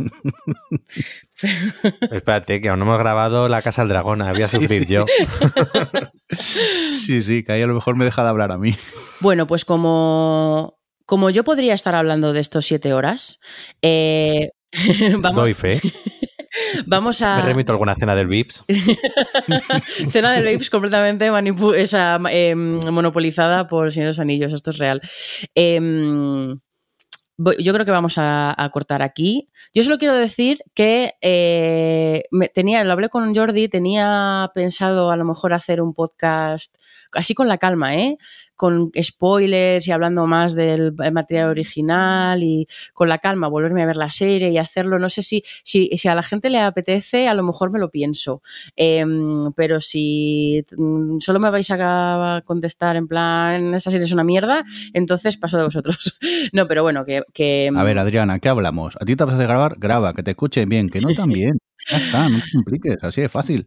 Podemos, podemos yo creo que ir cerrando y me gustaría cerrar preguntándoos para acabar así con, para no dejarnos el regustillo este de lo que ha dicho Alex. De decirme algún momento que os haya parecido, o sea, que os llegara y que os pareció, que os pareciera muy guay. No, digo, yo me quedo con el momento volcán. Creo que es espectacular, es sorprendente. Es decir, no, no, no. De repente ves. La ciencia. A, a todo lo que estaban haciendo los orcos y demás. Y, dramáticamente también es muy potente. Es decir, ver la creación de Mordor. Yo me quedo con el momento volcán. Es un momento súper guay y además a mí me gustó mucho cómo con algunos planos y tal, eh, em, como que referenciaban al momento este, si os acordáis de las dos torres, cuando llegan los, los Ents y dicen liberar al río y el río llega y se carga la forja de Saruman. Y esto es literalmente al contrario y tienen ahí un par de planos que me gustaron. Em, es un momento muy guay. ¿Tú, Jordi? Yo estoy de acuerdo con ese momento también que comenta Alex, porque aparte no me lo esperaba para nada y de repente ves lo que ocurre y te quedas con la, con la boca abierta. Pero mi momento boca abierta es la, aparición de Númenor. O sea, eh, es, ese plano que se va moviendo y de repente ves las dos estatuas que dices, anda, mira, lo que salían en los anillos y sigue avanzando el plano y empieza a ver ciudad, ciudad, ciudad. Yo estaba con la boca abierta, o sea, aluciné, rebobiné, lo volví a ver y la volví a rebobinar una tercera vez porque es que aluciné con todos los inputs que, estaba viendo en ese momento y dije, joder, tío, es que es esto es fantasía. O sea, esto es el Señor de los Anillos. Esto es lo bonito de, de este tipo de libros. Los mundos que construye esas ciudades para mí son magia y ese momento me pareció fascinante. Y luego el momento también cuando entran en la cueva mola mucho, pero si tengo que elegir uno me quedo con Númenor la primera vez que aparece. Es que es eso, es que una cosa que, y, seguro que Alex puede eh, ampliar esto, una cosa que mola de leer fantasía es que suele ser un, es, un género muy descriptivo y es un género de, que lo hablábamos el otro día en una cena, es que tienes que hay que describir cada cosita porque la tiene, no, porque no, no existe desde lo que lleva la gente puesto hasta los, los sitios. Y creo que eso es algo que, que la serie ha sabido trasladar muy bien, esas, ese, ese, pues eso, ese factor de creación de, de, de, un universo y de todos los detalles que van con él y la sensación de como de, de fascinación de, de verlo, de verlo y de no tener, o sea, de no estar leyéndolo y que esté en tu cabeza, sino de ver eso reflejado en la pantalla. Eso es que, claro, si a mí me preguntas, yo nos diría todos estos, todos estos momentos, la llegada a Valinor, o sea, el, el ver representado algo, esa, esa cosa tan etérea como es irte a las tierras imperecederas, pues de repente verlo en pantalla me emociona mucho. O pues eso, o Khazad-dûm o Númenor, todos los lugares así, tal. Em, la, la, no sé cómo el júbilo que siente Galadriel de volver a montar un caballo, que yo entiendo que es un momento que, que sacó a alguna gente, pero a mí me pareció precioso, parecía un cuadro, parecía que como si hubieran cogido un cuadro eh, dibujado por un elfo mm, intentando representar la, la alegría de, de, cabalgar un caballo en la Tierra Media, algo que no hacían en, en Valinor. Eh, representado en una escena. O sea, es como esos momentos eh, a mí me han emocionado. Bueno, la cámara lenta quizá abusaron un Yo poco. ahí ¿eh? los ojos en blanco, vamos, que se me salen de las lo órbitas. Sabía, es que lo sabía. A ver, La es bonita la escena, pero menos cámara lenta quizá vale. La escena de la forja de los anillos me gustó mucho. Eh, y luego vuelvo, quiero volver a repetir lo de la música, porque otra vez, o sea, eh, obviamente tenía, tenía una- esa dificultad de que la música del Señor de los Anillos es súper rica y tiene muchísimas muchísimos temas diferentes que se entrelazan entre sí, que significan cosas en sí misma la música y creo que han hecho un trabajo estupendo porque además, yo que sé, la, el tema de Galadriel, el tema de Númenor, recuerdan, por el, tema de Númenor recuerda un poco en algunas cosas al tema de Gondor, o sea, han, hecho un trabajo súper guay con la música y es un aspecto que, que me ha encantado y yo ha habido veces que he rebobinado también lo que dices tú, Jordi, bueno, más que rebobinado, he vuelto a ver partes del capítulo una vez acabado. Por, sí, rebobinado. Soy, soy mayor, dejarme. No, yo acababa el capítulo y, y, volví, me volví a pasar otra vez algunas escenas concretas para recrearme en la música, por ejemplo. Eh, bueno, ¿y qué esperáis? ¿Qué esperas, Alex? Tú que además como según has vivido tú esa temporada con cierta decepción, ¿qué esperas de la segunda? A ver, esta, por, eh, portada, esta temporada eh, también me la he tomado un poco como introducción. Entonces digo, bueno, le voy a dar ese pase y ya la segunda tenemos todo el, podemos decir, todo el tablero ya presentado, ya tenemos Mordor creado, ya tenemos eh, Númenor con un conflicto, ya tenemos a los pelosos que ya solo es una con su mago, ya no son toda esa pandilla de hippies y, y tenemos ahí, es decir, creo ya, ahora ya está todo planteado, entonces ahora ya sí que tendría que ser el momento de que todo arrancase un poco más en condiciones. También espero, porque además esta no, no está rodada seguida la segunda temporada, tienen que rodarla ahora. También espero que hayan aprendido un poco de los errores o que hayan sido conscientes de que hay cosas que no les han funcionado bien y, y enmenden. Entonces, bueno, yo tengo esperanzas en que la segunda ya encauce un poquillo mejor las cosas y, y a ver, yo estaré ahí a verla. A ver, al final es fantasía. Eh, una cosa te digo que en, una entrevista que leí post final, eh, ellos expresaban, los, los expresaban que, que, sí que se habían dado cuenta, o sea, que habían aprendido muchísimo y que la primera temporada había sido para ellos una temporada muy de aprendizaje de las cosas que funcionaban y que no. Así que, eh, o sea, como que parecían conscientes de que había muchas cosas para mejorar, pero luego eh, esto ha sido como un rumor, no se sabe, yo no, yo, o sea, yo no, no lo estoy diciendo porque yo sepa nada, ¿eh? porque además no me sirve, en este caso, tristemente, no me sirve de absolutamente de nada trabajar en Amazon, que es algo que me frustra. lo único que me ha servido es que uno de mis compañeros, sabiendo que, que, que me gusta mucho, eh, me han regalado una Alexa de Rings of Power. Es lo único que he ganado con esto. Fíjate. eh, sí, sí, pero no, ya, ya, te la enseñaré, Alex, es muy, es muy chuli. Pero pero pero resulta que había por ahí unos de, de, se decían que habían metido una producción ejecutiva eh, y que habían dejado después de las críticas que ha habido a cómo han llevado la temporada y tal que habían dejado un poquito de más de lado a los showrunners y le habían dado el manejo de la segunda temporada a un, o sea, como habían puesto un productor ejecutivo. Alguien con experiencia. Sí, para, para controlar, sí. Eh, Yo creo que se, que, que se nota y además, por ejemplo, de nuevo, siento, pero voy a hacer comparación con Juego de Tronos. En Juego de Tronos también era la primera serie que hacían estos dos mm. y, y, también tiene sus fallos, pero yo creo que ahí, por ejemplo, Martin debía estar algo más metido o, o debían marcarles un poco más el material y tal, y no se desviaron o quizás tuvieron más claro el foco, que yo creo que aquí es lo que también les ha pasado, tanto personaje que al final. Entonces sí, yo creo que les va a ir bien alguien que pueda ayudarles un poco a encauzar lo que tú decías al principio, todo el conocimiento y todo lo que te quieren contar, que se nota que, que saben mucho, pero encauzarlo en algo que, pues eso, mejor llevado como serie. Hmm. ¿Y tú, Jordi, qué esperas en la segunda temporada? Pues yo espero lo mismo que la primera, nada, directamente. Yo llegué aquí, dije, a ver, vamos a entrar en el universo del Señor de los Anillos, a ver qué me cuentan. No iba con ninguna ansia, ninguna pretensión, fui simplemente a verla, disfruté muchísimo de ella y, oye, lo que me quieran contar en la segunda, pues para adelante, directamente. Que creo que lo mejor, ir sin hype a ver cosas es lo mejor del mundo. Totalmente, a mí me cuesta muy Bueno, y dilo, esperas paisajes bonitos. Hombre, claro, eh, esta también está rodada en Nueva Zelanda, ¿no? La segunda no. No, la segunda la ya primera no. sí, la segunda temporada ya no. ¿No? Bueno, lástima, porque la primera, vale que hay mucho CGI, pero esos planos que ves que eso es real, dices, joder, yo quiero ir a Nueva Zelanda algún día. Porque es que es la Tierra Media. Ya, yo este es eh, como el eterno viaje pendiente que tengo ir a la Tierra Media. Organicemos, fletemos un avión con, con oyentes de, del OTV. Venga, ¿qué- ¿qué puede costar esto? ¿20, 30 euros por persona? Poca cosa. Poca cosa, sí, sí. Yo tengo muchas esperanzas, pero es que yo ya tengo, yo tengo la- las, las cinco temporadas de la serie eh, hechas en mapa de tramas en mi cabeza.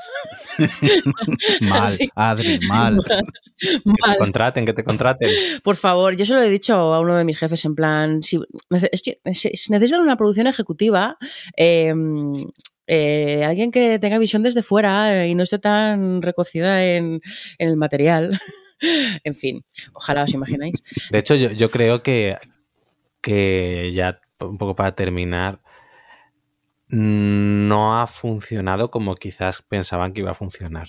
A nivel de conversación y de relevancia, creo que se les ha quedado corta la serie. al ¿En, final. en qué- ¿A qué te refieres? ¿En redes sociales?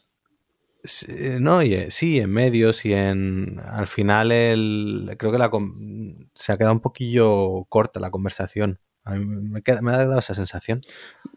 Bueno, realmente no, ¿eh? Yo creo que es que ahora se quedan cortas todas las series en cuanto a conversación. ¿eh? Hay tanta serie que es muy difícil que todo el mundo esté viendo la misma serie al mismo momento casi. Y quizá de esta manera parece que se habla mucho menos de las series.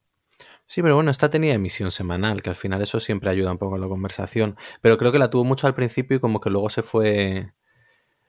se fue diluyendo. Pero bueno, también son percepciones al final del entorno que tienes. Hombre, claro, depende de quién sigas en, en Twitter, claro, te hablando una cosa a otra. Pero bueno, No, y de conversaciones del trabajo y tal, me refiero, de al final de la. Ah, de- vale. hablo más allá de la burbuja de. Twitter, claro. Vale, vale, es que yo mi trabajo nadie ve series, entonces Twitter me ayuda a hablar de ellas un poquito. Por favor, no cerréis Twitter. O sí, ya no lo sé. Cuando publiques esto, a lo mejor ya está cerrado. medio te drama tenemos con esto. Vale, bueno, pues no sé, yo creo que, que en algún momento tenemos que cerrar y, y es aquí. A lo- es- nos hemos dejado, o sea, podríamos haber, o sea, que entrando en detalle, podríamos haber estado mucho tiempo comentando cosas, pero, pero yo creo que ha sido un buen repaso.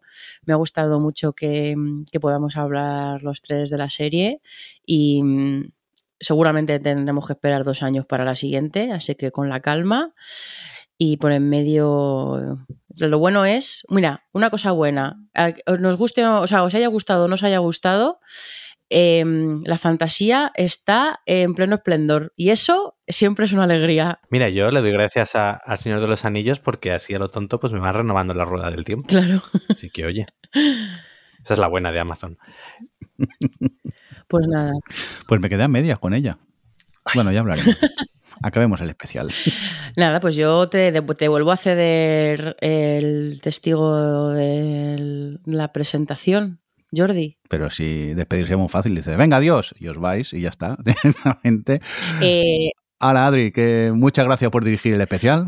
Gracias siempre, por que- darme el gusto de hacer el especial a los dos. Aparte, cual- cualquiera te dice que no, pero bueno, eso es otra cosa.